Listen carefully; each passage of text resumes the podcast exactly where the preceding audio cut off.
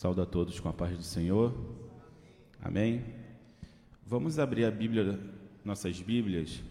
É um, um livro um pouquinho difícil de achar, mas eu espero, sem problema. Gênesis 3, versículo 1. Vamos lá, se demorar não tem problema, eu espero. Gênesis 3, versículo 1. Amém ou misericórdia? Amém? Ah, então tá bom. Então vocês estão ficando bom de Bíblia, hein? Vamos lá. Diz assim a palavra do Senhor: Ora, a serpente era a mais astuta de todos os animais selvagens que o Senhor Deus tinha feito. E ela perguntou à mulher: Foi isso mesmo que Deus disse? Não coma de nenhum fruto das árvores do jardim? Respondeu a mulher a serpente: Podemos comer do fruto das árvores do jardim. Mas Deus disse: Não coma do fruto da árvore que está no meio do jardim, nem toque nele. Do contrário, vocês morrerão. Disse a serpente à mulher: Certamente não morrerão. Deus sabe que no dia em que dele comerem, seus olhos se abrirão e vocês serão como Deus, conhecedor do bem e do mal. Quando a mulher viu que a árvore parecia agradável ao paladar, era atraente aos olhos e, além disso, desejável para dela se obter discernimento, tomou do seu fruto, comeu-a e deu ao seu marido, que comeu também. Nessa noite, eu gostaria de compartilhar esse texto com vocês. O nome dessa palavra é dialética negativa. Dialética negativa não é apenas um título que eu escolhi para a palavra. Na verdade, a dialética negativa é um conceito bastante usado nos dias de hoje. E no decorrer da, dessa palavra vocês vão entender o que eu quero dizer. Mas vamos entender um pouquinho, vamos para a definição de dialética. O que, que significa dialética? Dialética é uma palavra com origem no termo grego dialétique, e significa, preste atenção, a arte do diálogo, a arte de debater, de persuadir o raciocínio. Então, por definição, a dialética vai dialogar, debater e persuadir o raciocínio.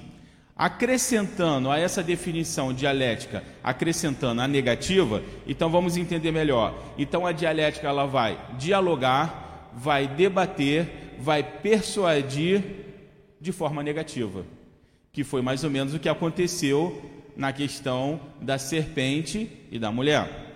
Observe que no, no primeiro versículo, a serpente inicia um diálogo como uma forma de contradizer a palavra de Deus. A serpente não faz uma afirmação negando o que Deus disse. A serpente, ela tenta criar uma contradição no que a Eva entendeu. Percebe aí, dá uma lida só no começo, no primeiro versículo, ele fala assim: olha, e perguntou à mulher: foi mesmo, é, foi mesmo isso que Deus disse? Não coma de nenhum fruto das árvores do jardim? Foi isso que Deus disse? Só aquele fruto. Então ele está tentando, ela, ela começa um diálogo, começa uma dialética, começa um diálogo, mas ela está tentando trazer uma é, uma contradição no que a Eva entendeu. Não uma contradição do que Deus disse, mas uma contradição do que a Eva entendeu. E isso geralmente é muito comum. É muito comum eu falar algo e você entender outra coisa. E isso às vezes dá um problema sério, porque eu falo de uma forma, você entende de uma outra forma, e aí você fica magoado comigo porque você acha que eu, que eu falei daquela forma, e quando eu descubro que você está magoado comigo pelo que eu falei, e aí eu te procuro, e a gente começa a conversar, e eu começo a te explicar o que realmente eu quis dizer, isso já gerou uma mágoa no seu coração, já gerou uma discussão, isso geralmente acontece muito entre casais, não é verdade? O casal, a esposa fala de uma forma, o esposo fala de outra, a esposa entende de uma forma da qual você não quis ter intenção. Meu irmão, mas vai explicar que você não teve essa intenção. Nossa, é complicado. Então, não a, a serpente ela não quer contradizer o que Deus falou, ela quer contradizer o que Eva entendeu.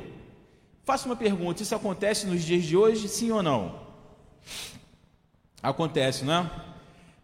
Então, da mesma forma é, que o diabo ele não nega a existência de Deus. É raro você ver alguém falar que Deus não existe tirando aí o pessoal que é ateu e tudo mais, mas no, no maior, na, na, maioria dos casos você não vê as pessoas falando que Deus não existe e você não vê o diabo levantando a, a bandeira do que Deus não existe.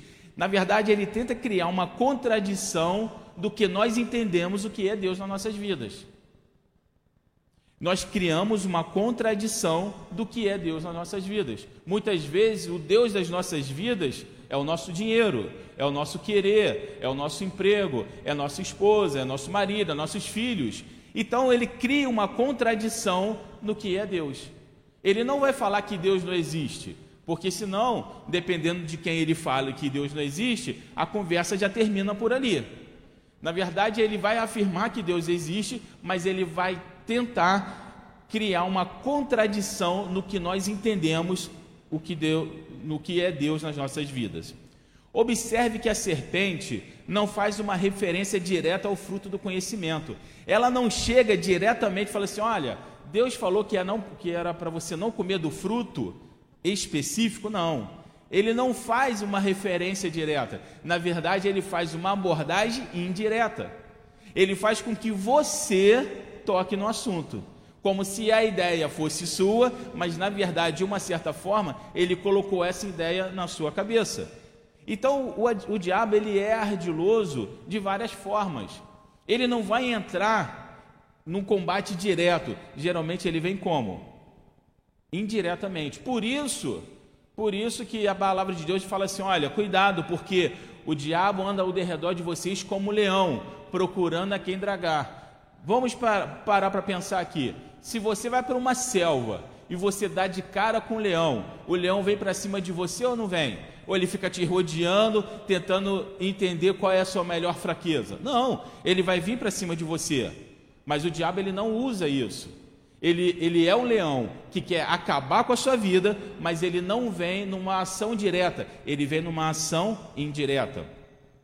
Ele levanta a questão de que o homem não poderia usufruir de todas as bênçãos simbolizadas pelos frutos que tinha no paraíso. Eu fico imaginando, imagina Adão e Eva olhando todos os frutos que tinham. Engraçado, eu não sei se vocês já tiveram a oportunidade de ir a São Paulo e ir no Mercadão de São Paulo. É uma coisa impressionante. Aqui os nossos, desculpa, nossos morango é desse tamanhozinho, né? Em São Paulo, morango, morango é desse tamanho, irmão. E as frutas são as coisas mais gostosas que eu já comi na minha vida. Em São Paulo, as frutas são tipo exportação. O que a gente pega de fruta aqui, que parece que vem um refúgio para gente, em São Paulo, no Mercadão, é uma coisa do outro mundo. Tem até uma fruta, é, eu esqueci o nome dela. É, qual é fruta, aquela fruta que é, é branca? Pitaia. Pitaia é uma fruta que, no meu ponto de vista, é a fruta mais gostosa que existe no mundo. É muito gostosa. No entanto, ela é muito cara em São Paulo. E aí um dia, eu é muito cara aqui também. Mas teve um dia que eu fui no Extra, isso já tem um, um ano e meio, mais ou menos, dois anos. Eu fui no Extra e tinha pitaia. Falei, cara, tem pitaia aqui.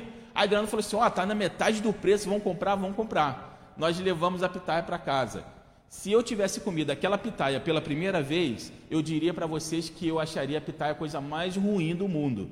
Porque a pitaia que vende no, que vendeu ali no, no extra era uma coisa muito ruim. Mas a de São Paulo é uma coisa maravilhosa. Então eu fico imaginando que Adão e Eva tinham todas essas frutas à sua disposição. Mas só que o diabo ele chega e fala o quê? Será, é, Deus falou que você não pode comer nenhuma dessas frutas? Não foi isso que Deus disse. O que, que isso quer dizer para os nossos dias? Quer dizer que o diabo, ao longo dos anos, ele vem tentando quebrar a natureza humana inspirada em Deus. Nós temos, na nossa natureza humana, nós temos algo que foi inspirado em Deus. O que, que é essa natureza humana que foi inspirada em Deus? A família. Quando Deus criou o homem, ele criou para ter o que? Comunhão com o homem. A nossa natureza inspirada, a nossa natureza humana inspirada na, em Deus é o que? Formar uma família.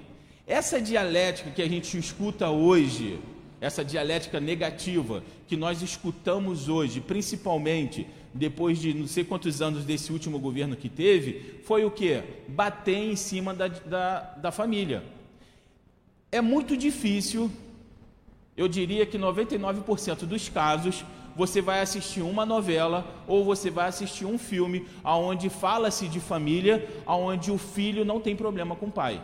Em todos os casos que você assiste, você vai ver o filho com problema com o pai, a mãe com problema com o filho e por aí vai. Não há uma um, nas novelas que você assiste, não existe uma união na família. Isso já é uma forma de destruir o que Deus tem preparado para um homem, essa noção de, de família. Tanto que, é, quando eu escolhi esse nome, dialética negativa, isso de verdade é, um, é, é algo que se é usado principalmente, é, vamos colocar assim, numa, num pensamento esquerdista que existe no Brasil hoje. Isso não sou eu que estou falando, isso são cientistas políticos que dizem, filósofos que dizem. O que, que é essa é, essa dialética negativa? Ele vai em tentar encontrar problemas em tudo que é bom. Por exemplo, num casal entre homem e mulher, existe hoje o que? Não existe hoje uma, uma crítica a isso? Eu lembro que, acho que foi nas Olimpíadas, um, um rapaz fez um pedido a nível mundial para uma menina em casamento. Lembram disso? Alguém lembra disso? O rapaz fez um pedido de casamento para uma menina a nível mundial. No Facebook, na época, teve pessoas criticando isso, falando assim: ah, tá vendo aquilo ali? Ó? Ele constrangeu a menina a nível mundial para que ela casasse com ele. E nessa mesma ocasião, aconteceu uma coisa semelhante entre duas mulheres, onde uma também fez essa, essa proposta a nível, a nível mundial nas Olimpíadas, e as pessoas falando bem, olha a expressão máxima do amor, que não sei o quê. Então o que, que acontece? Essa dialética ela vem o quê? Minar ou criticar tudo que é certo, tudo que Deus tem criado. Hoje, é, você como pai, você não pode corrigir o seu filho. Quando a Bíblia diz que você precisa corrigir os filhos. E se necessário usar vara, eu não estou falando aqui de espancar ninguém, isso é crime. Mas se você tiver que dar uma chinelada para poder é, corrigir o seu filho, isso está certo. Mas vai fazer isso hoje, você é altamente criticado pelo fato de você estar o quê? Querendo educar o seu filho. Hoje você vê é, situações é, entre polícias e, e, e criminosos, quando na verdade toda a crítica da, da sociedade, da sociedade não, né, mas dos meios de comunicações vem em cima do quê? Da polícia. Ah não, a polícia fez isso, fez aquilo. É como se fosse assim, a impressão que se dá é, tira, não precisamos mais de polícia. Mas, quando houve, há um ano atrás, é, lá, em, lá na Bahia, quando a polícia entrou em greve, virou um caos, irmão. Virou um caos. Então essa dialética ela vem criticar o que é bom mas não necessariamente colocar algo no lugar. Ele apenas critica, mas não coloca nada para ser. É igual, por exemplo, hoje se, se, se fala muito sobre união afetiva, não sei o quê. Beleza, imagine se todo mundo aderisse a isso.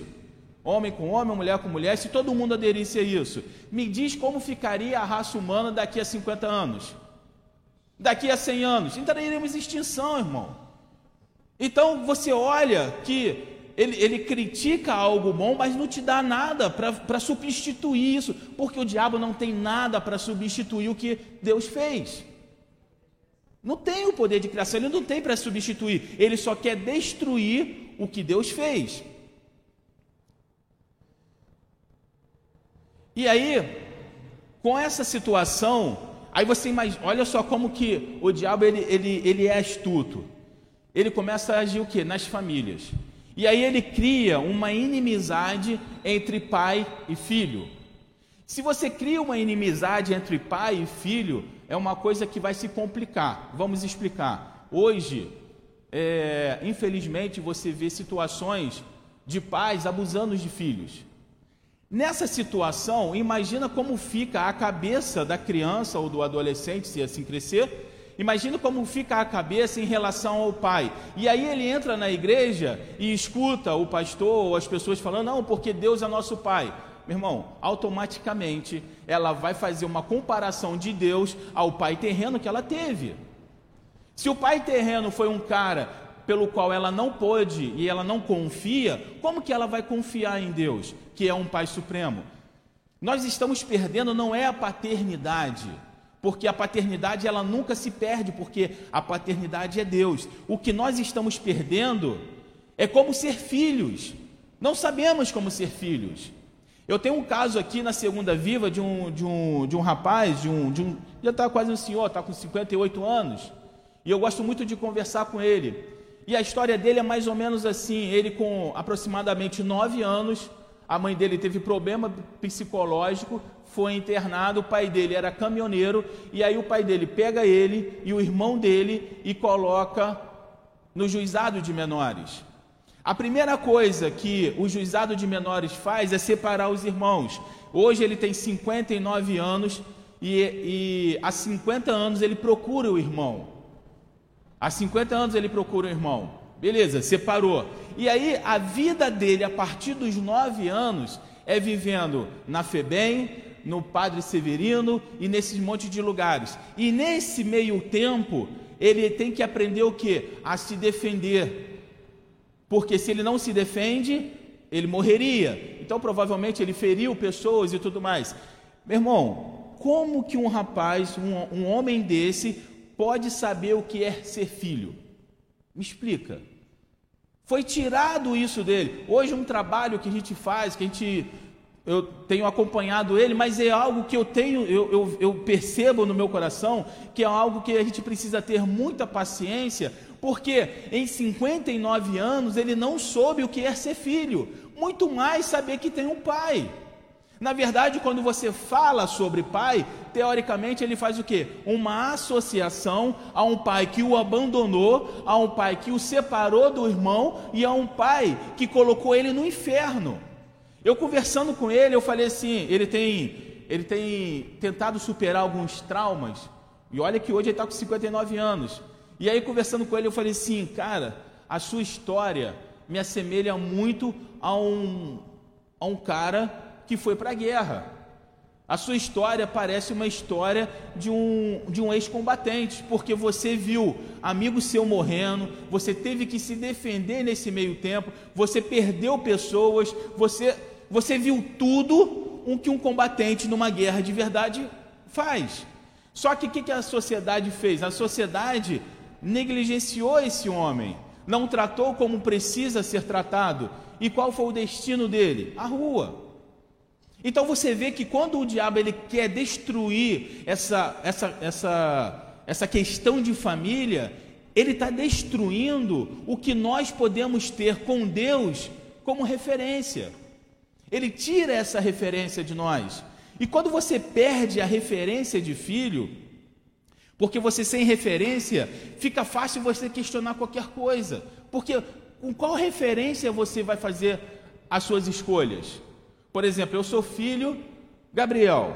Gabriel tem, ele é criado num, num lar onde tem um pai, tem a mãe, e eu tento criar ele dentro, dentro de uma de uma doutrina cristã. Então hoje se ele tiver, se ele se, se, se ele tiver numa situação em que ele tem que escolher entre o certo e o errado, ele tem uma referência pelo qual ele vai tomar essa decisão. Pode ser que ele tome uma decisão errada, mas ele na sua cabeça ele tem uma referência que ele está errando. Mas quando você não tem referência alguma, a melhor coisa que você a, a decisão que você toma é a decisão que você acha que é melhor para você.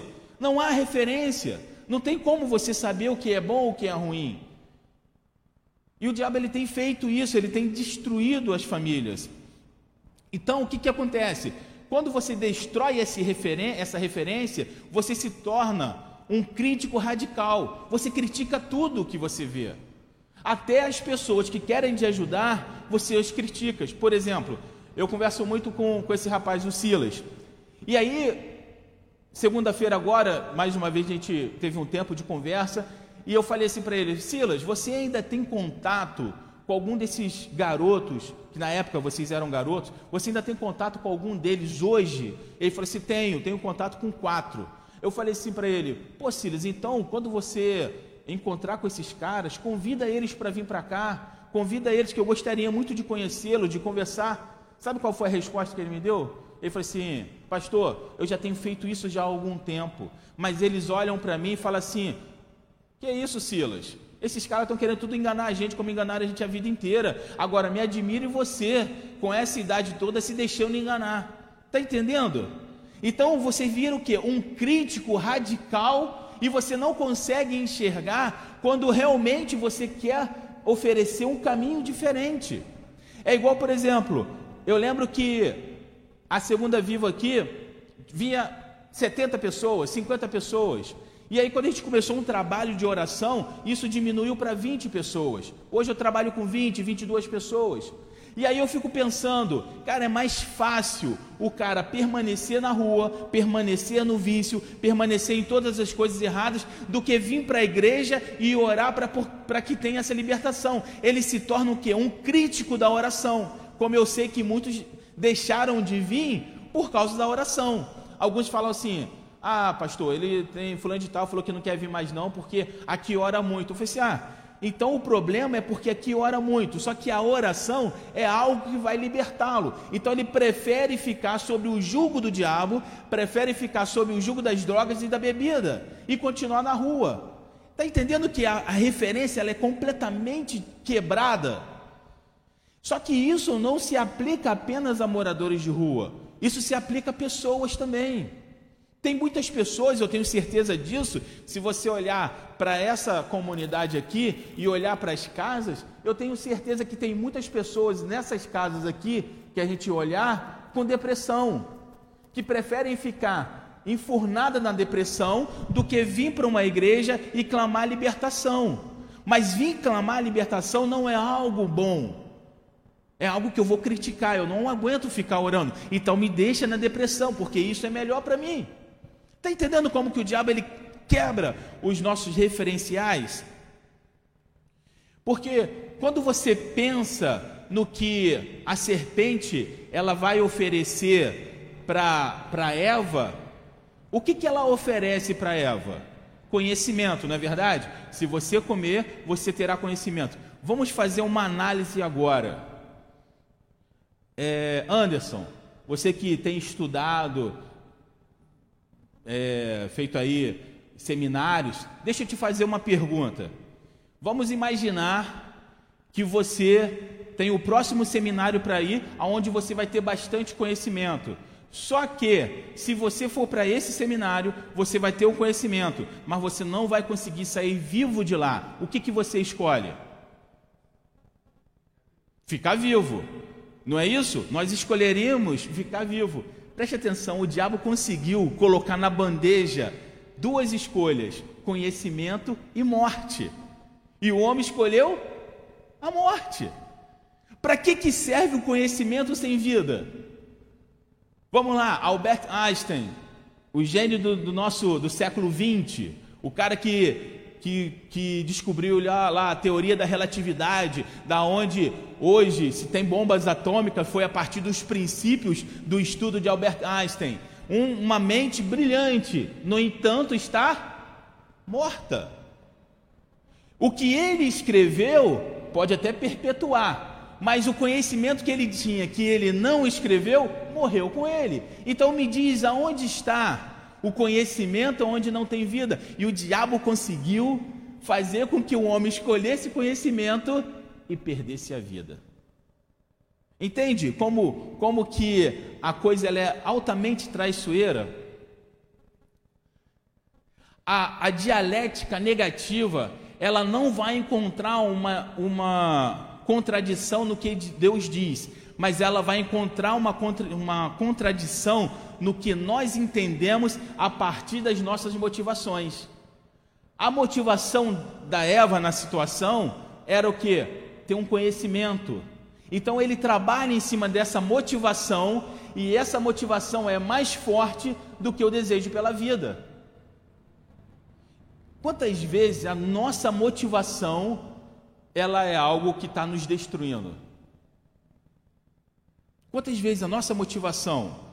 Por isso que Jesus vai dizer o seguinte, em João 8,32: E conhecereis a verdade, e a verdade vos libertará. Que verdade é essa que liberta? É ouvir a palavra e compreendê-la a partir do Espírito Santo de Deus. Não adianta você apenas ouvir, não adianta você apenas ler, se você não tiver uma compreensão a partir do Espírito Santo de Deus a palavra ela não, não passa de mais um livro numa prateleira. E o engraçado é que vocês têm ideia que nem, nem todos nós sabemos ler? Já pararam para pensar nisso?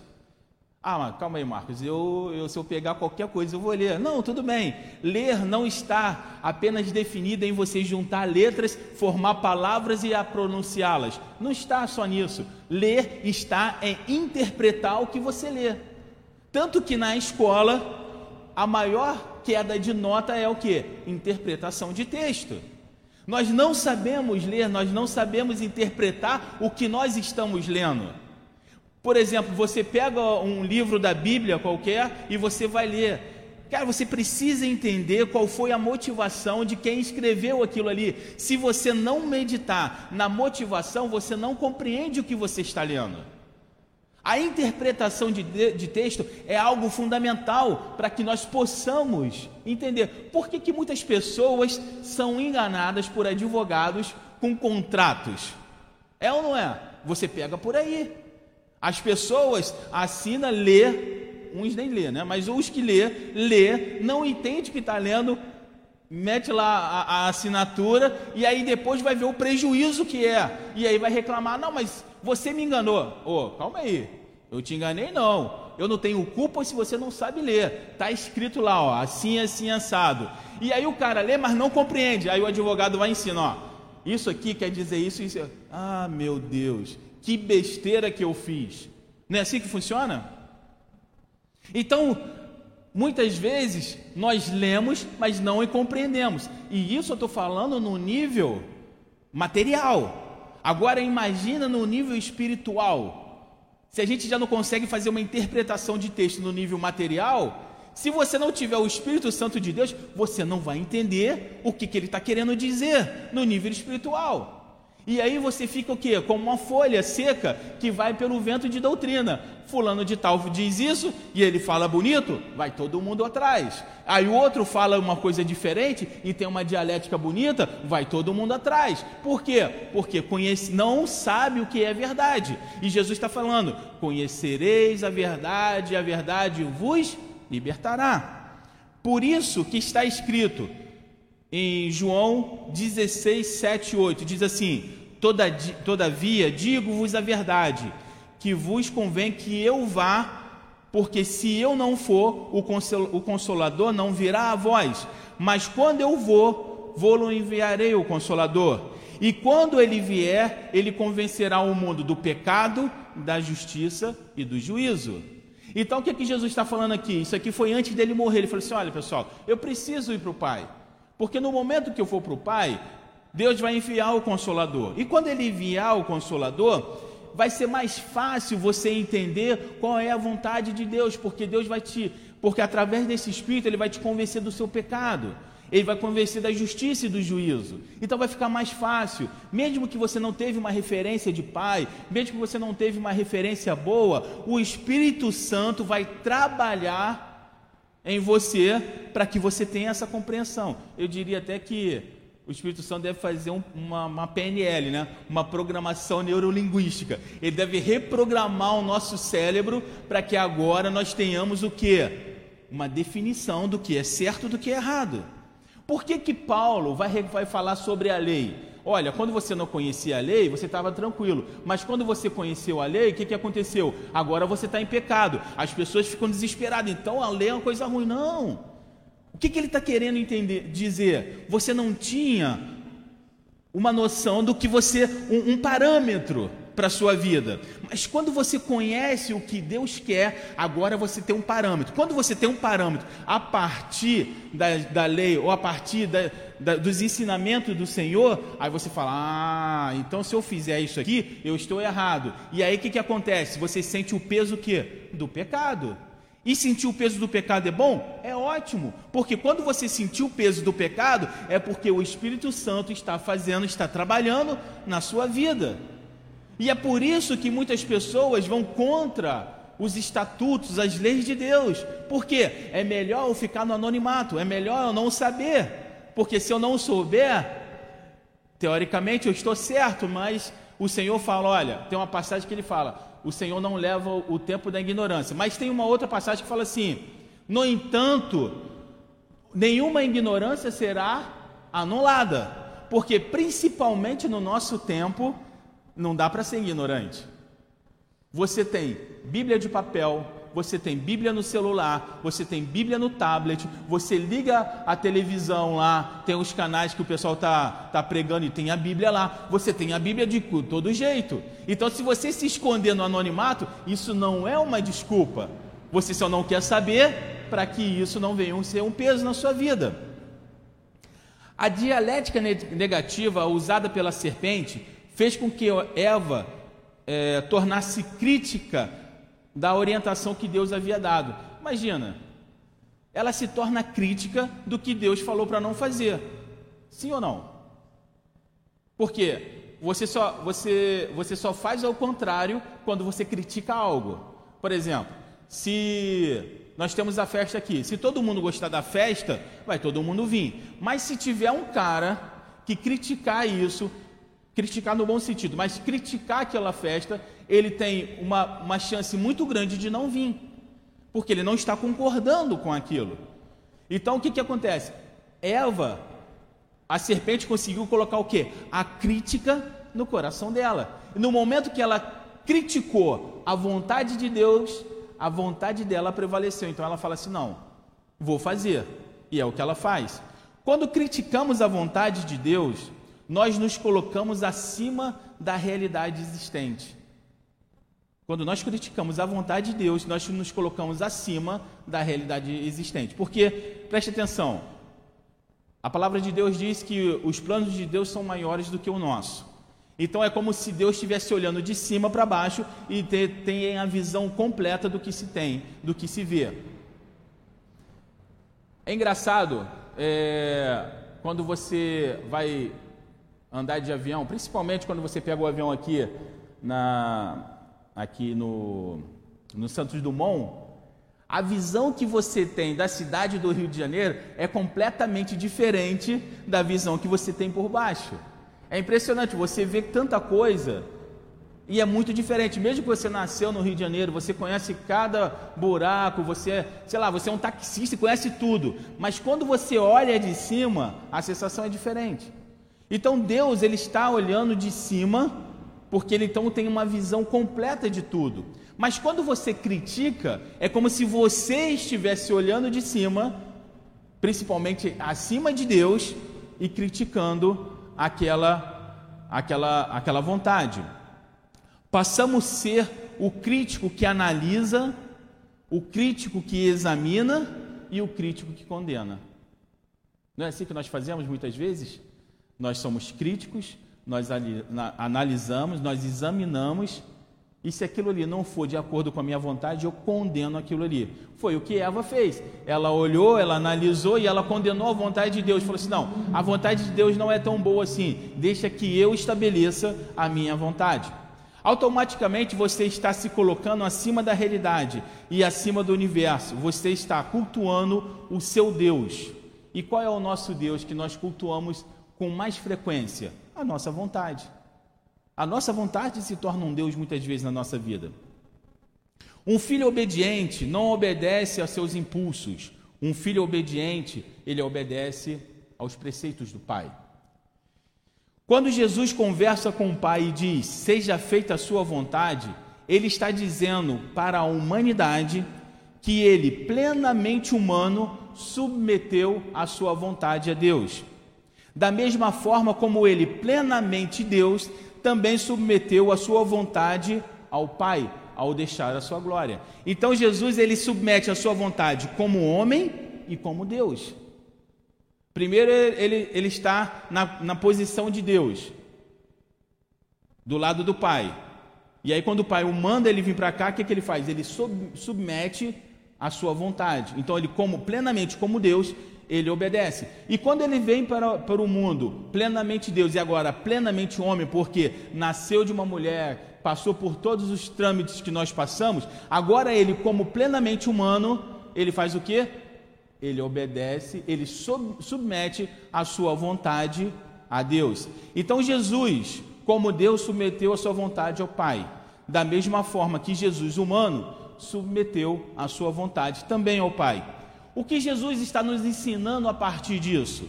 Está nos ensinando a ser filhos obedientes. Porque como Deus, nada assusta Deus, ele bem sabia que chegaria uma época em que nós não teríamos mais referência de como ser filhos. Mas agora, o Pai amou o mundo de tal maneira que ele deu o seu filho para ser uma referência de filhos.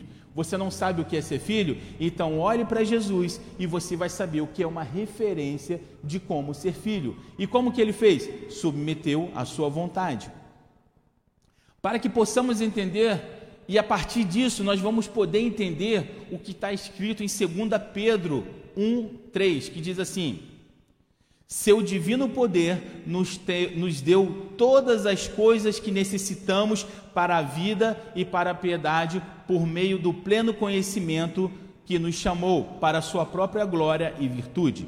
Vou repetir, preste atenção nisso seu divino poder, Deus, no seu divino poder, nos deu todas as coisas de quais nós necessitamos.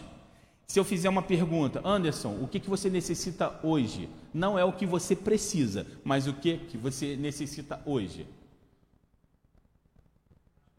Mais conhecimento. Entendimento. Segunda Viva não responde não, porque você já sabe a resposta. Então, não responde não, tá bom? Não responde não, porque você já sabe. É... Alex, o que, que você necessita hoje?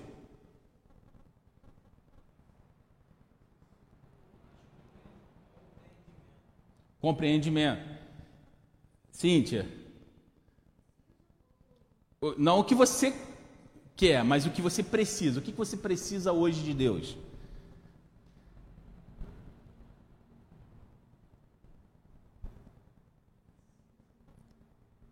Vai pensando, Patrick, o que, que você precisa hoje de Deus?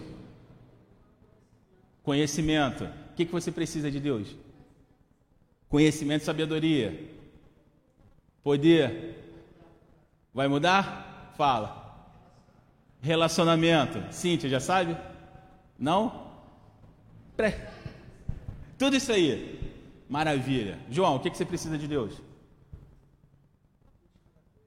Um pouquinho de cada coisa, maravilha. Preste atenção. O seu divino poder nos deu todas as coisas de que nós necessitamos para que para uma vida de piedade. Todo mundo falou aqui, é, precisa de conhecimento, precisa de relacionamento, mas ninguém me falou que precisa de lutas. Uou! E aí? Será que nós não precisamos de lutas? Como que você pode ser vitorioso se você não tiver lutas na sua vida? Vamos fazer, vamos, vamos, vamos entender melhor isso. Vamos imaginar que isso aqui é um metal chamado prata. E agora eu vou estabelecer um contato, um, um diálogo com essa prata. E eu pergunto, prata, o que, que você gostaria de ser na vida? Aí a prata vira para mim e fala assim: Olha, eu queria ser um faqueiro, porque se eu for um faqueiro, as pessoas vão me amar, vão usar, beleza. E aí eu pergunto para outra prata: E você, prata, o que, que você gostaria de ser na sua vida? Ah, eu gostaria de ser um cordão, aqueles grossos, sabe, que chama atenção, que os jovens usam para fora da camisa. Maravilha. Mas deixa eu fazer uma pergunta. Para que haja uma manipulação nessa prata, o que, que ela precisa passar? Oi? Não entendi? Aleluia. O que? Fogo ele precisa passar pelo fogo, porque a prata, no seu estado natural, ela não consegue se transformar num faqueiro. A, a, prata, no estado natural, não consegue se transformar num cordão. Ela precisa passar pelo fogo. E o fogo é um fogo muito alto que vai fazer com que aconteça o quê? derreta essa prata. No momento que derreter essa prata, o que, que o ourives vai fazer? Ele vai tirar as impurezas e vai permanecer só a prata. A partir daquilo ali, ele vai manipular essa prata e aí ela vai poder transformar num faqueiro, vai poder transformar num cordão, vai poder transformar em várias coisas. Mas para isso, teve que passar pelo fogo. Nós queremos ser vitoriosos, nós queremos sabedoria. Quem pediu sabedoria aqui? Sabedoria e sabedoria. Para que, que adianta sabedoria sem lutas? Sem problemas? Para que, que adianta sabedoria? Não tem, não tem, não tem relacionamento. Para que, que adianta um relacionamento se você não passar por problemas para poder refinar esse relacionamento? Você pediu o que? Conhecimento? Para que, que, para quê? Para que conhecimento? Só para ser um, uma, uma enciclopédia ambulante? Não. Você precisa do conhecimento para que quando você passar por dificuldades, você souber, você vai saber o que Jesus faria naquele momento. Sabedoria. Quando Salomão pede sabedoria, ele pediu sabedoria por quê? O que, que ele era? O que, que ele seria? Ele seria rei. E me diz aí, qual o rei governante ou chefe de casa que não tem problemas? Um dos problemas que, que Salomão encara de cara é o que? Duas mulheres e dois filhos. Um morreu e o que morreu, que teve o filho morto, foi lá, pegou da viva e colocou no lugar, e pegou do morto e colocou lá. E quando as duas acordaram, ela falou assim: Não, esse filho é meu. Mas aqui trocou, falou assim: Não, esse filho é meu. Então vamos levar lá pro, pro rei julgar. Olha o problema que, da, que, que Salomão já vai enfrentar logo de cara. Ele não pediu sabedoria, então ele tem que resolver esse problema.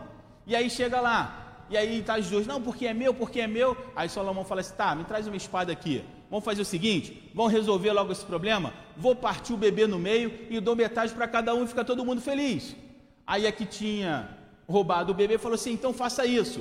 E a outra, que era realmente mãe, falou assim: não, deixa com ela então, não tem problema. Eu, não tem problema, deixa com ela. Naquele mesmo momento, ele soube quem era a mãe. Então, quando ele pede sabedoria, ele não passou por um problema ali? Ele vai construir o templo. E olha que o templo foi uma das coisas mais belas do que se diz respeito aí. O, o nosso amigo ali já trabalhou com, com, uma, com, com coisas de obra, não já? É um passeio no parque ou é uma dor de cabeça? É uma dor de cabeça, não é? Rapaz, os caras estão esperando, o material que deveria chegar não chegou ó, chegou o material, mas não é esse material, mandaram o material errado, manda de volta. Só que a gente está falando de navio, não está falando de, de dois, três quilômetros, não. É coisas que vinha de navio para cá. Imagina, chega lá, não, está errado, manda de volta. Aí mais não sei quanto tempo. Ué, ele não pediu sabedoria? E Deus não, não deu as coisas mais complicadas para ele fazer? Irmão, cuidado com o que você pede porque o que você está pedindo não é para você, para o seu bem apenas. Ah, eu sou o cara mais sábio. E, e, sentar como se fosse um guru. E todo mundo vem, vem tirar dúvida. Ó oh, mestre, o que, que eu faço? Não sei o que. Não, irmão. Quando ele te dá sabedoria, você pode ter certeza que você vai ter lutas aí. Quando ele te dá relacionamento, você pode ter certeza que vai ter lutas aí. Então, quando ele fala, pelo seu divino poder, ele deu todas as coisas que necessitamos? Sim, ele deu todas as coisas que necessitamos para que possamos vencer o que? As lutas diárias. Por quê? É igual eu treino com o Alex. A gente está treinando lá. É engraçado que a gente começa lá a aula, ele mostrando a exposição, é assim, assim, assim, assim. Mas quando está faltando meia hora para terminar o nosso treino, o que, que acontece? Vamos lá, vai vocês dois aqui, vão marcar dois minutos. E e começa a luta ali. Ué, ele não ensinou, a gente tem que colocar em prática. Ou então não aprende, não é? Se você não quer colocar em prática, você está aprendendo para quê então? E você só vai se aperfeiçoar onde? Na prática. Porque teoria é uma coisa, mas prática é outra. Você aprende a dirigir, você tira a carteira de moto lá para quê? Para pilotar a moto. Então você pede sabedoria para quê? Ah, meu irmão, vai vir coisa pesada aí. Você pede relacionamento para quê? Vai vir coisa pesada aí. Está entendendo? Só que isso aqui é algo que tem sido tirado das nossas vidas. A, a impressão que dá é que nós vamos ser vitoriosos. Beleza, vamos ser vitoriosos. Mas onde há vitória sem luta? Esqueceram de falar isso para as pessoas. Aonde há vitória sem lutas? Na verdade, são as lutas que vai nos refinar.